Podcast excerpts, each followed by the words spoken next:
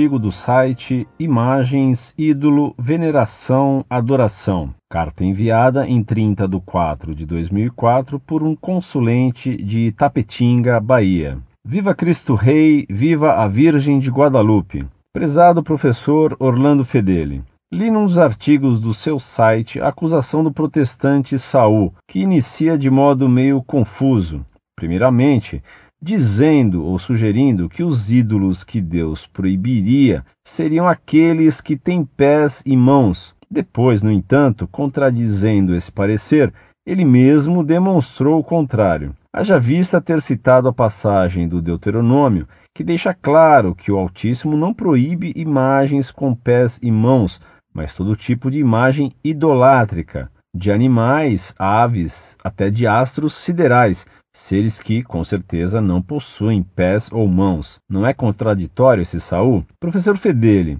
as representações simbólicas dos querubins, muito provavelmente, possuíam pés e mãos, não é mesmo? Ou será que os Saús da vida acreditam que os querubins da glória eram cotos ou aleijados? Eu já vi ilustrações ou figuras protestantes em que, didaticamente, as estátuas querubínicas da Arca da Aliança são representadas possuindo pés e mãos. Ao citar o texto do Deuteronômio, o Saul frisou imagem de homem e mulher. Por que ele não frisou também a parte antecedente que diz imagem esculpida em forma de ídolo? Assim, Deus haveria especificado a proibição da lei como sendo só sobre as estátuas, isto é, imagem esculpida, e não com referência a qualquer tipo de imagem. Se pudesse eu, perguntaria ao senhor Saul: E aí, Saul, a proibição do Deuteronômio inclui a pintura, o desenho, o mosaico, o vitral, os bordados, as tapeçarias, os pôsteres e etc?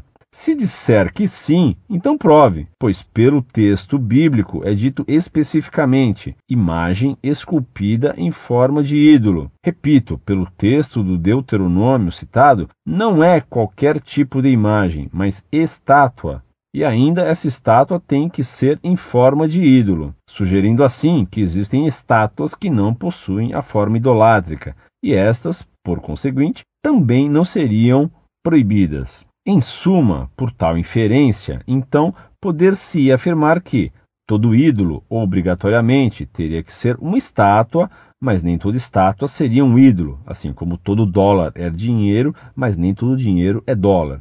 Haja vista existirem estátuas aceitas no templo, como querubins, leões e touros, além de escultura de guirlandas e palmas, fora a estátua da serpente de bronze ou dos ratos e tumores. Ainda a estátua que ficou por um bom período de tempo na casa de Deus em Silo. Está citado: eles instalaram para seu uso a imagem que Micas havia esculpido e ela permaneceu lá todo o tempo em que subsistira a casa de Deus em Silo. Saul e o dicionário. No dicionário Aurélio também é dito que honrar é venerar. E agora, Saul, tu não honrarás mais teus pais, porquanto no Aurélio venerar significa honrar? E como fica o santo mandamento que diz honra teu pai e tua mãe? bem como a seguinte sentença bíblica que diz: Se alguém me serve, meu pai o honrará. Ou ainda, honrai a todos. Aliás, no mesmo dicionário, venerar significa respeitar. Será que Saul não mais respeitará nada e ninguém, exceto Deus? Eu creio que não, pois certamente Saul continuará respeitando muitas coisas, bem como dando a honra a quem é devida a honra, não é mesmo? Diga-me, Saul, você honra os santos de Deus? Você os respeita?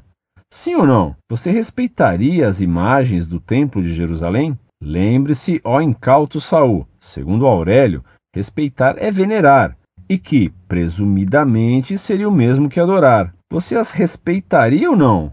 E como adorar, segundo o citado dicionário, é igual a idolatrar, então não te incomodarias de ser chamado de idolatrador de Deus? Eu, porém, não idolatro Deus, eu adoro. Ah, Saul, você citou ainda que, segundo o mesmo dicionário, adorar é amar extremamente. E me responda então: Deus amou o mundo pouco, medianamente ou em extremo? Não foi em extremo, Saul? A ponto de, conforme está escrito, entregar o seu filho amado para a salvação do mesmo. Deus amou tanto o mundo que entregou o seu Filho único. Por conseguinte, segundo aquele que vulgarmente é denominado de pai dos burros, Deus teria cometido o pecado da idolatria? É assim, Saul? Em que cipó alto te meteste, hein, Saul? E condicionar embaixo do braço. Melhor seria fechá-lo e rapidamente. Antes que, com pés e mãos, sejas tu lançado no fogo do inferno, conforme asseverou nosso Senhor Jesus Cristo.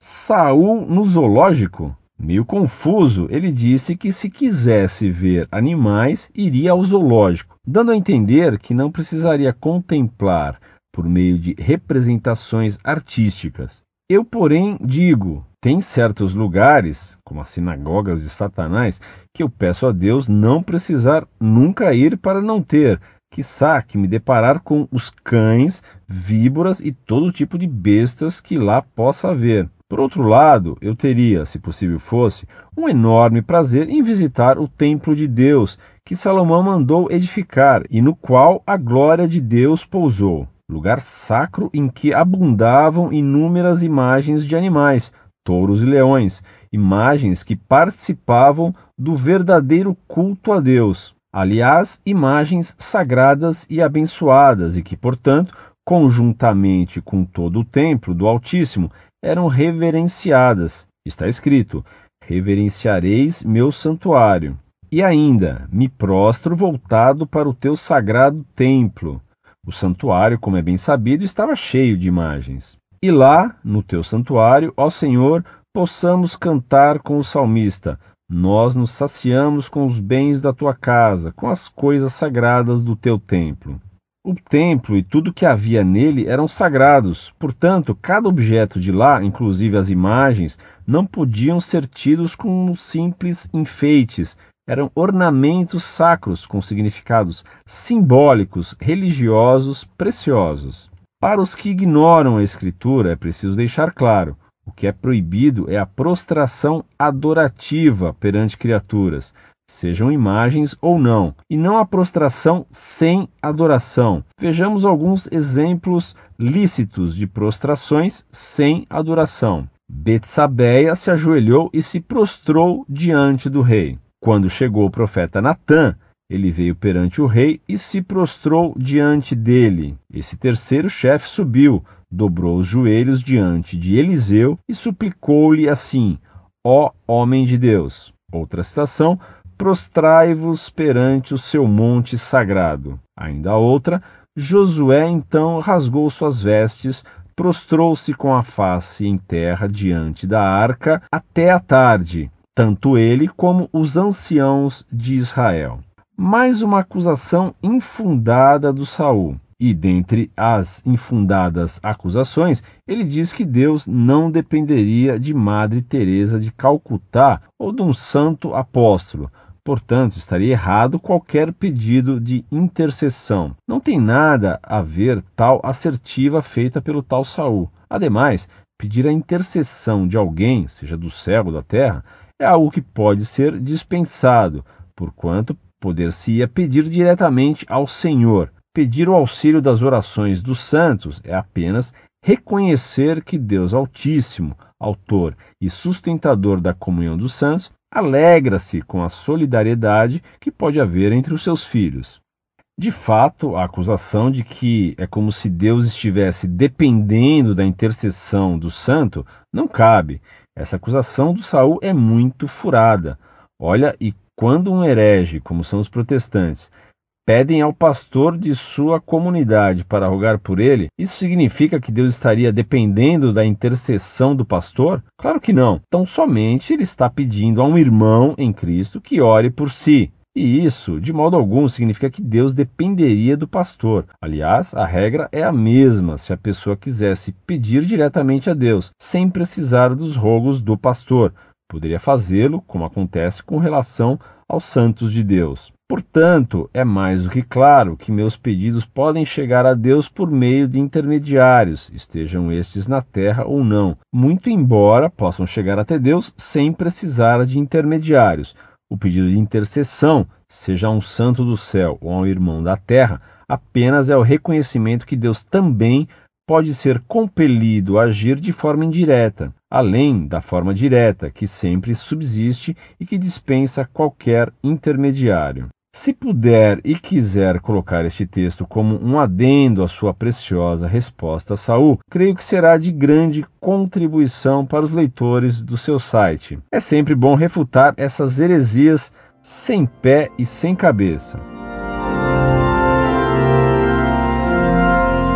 Muito prezado, salve Maria. Muito obrigado por sua excelente cooperação refutando os sofismas do herege Saul. Achei muito bom os seus argumentos e pedirei que publiquem sua carta com destaque no site Monfort. Que Deus recompense seu zelo em defender a verdade e em defendê-la de modo tão claro, sábio e interessante, mesmo com tanta graça. Escreva-nos sempre, e se quiser refutar outros protestantes que se metam a sofismar contra a fé, tenha a bondade de usar a palavra de Deus como espada de dois gumes. Palavra que o Senhor sabe usar tão sabiamente. Incorde Jesus Semper, Orlando Fedeli.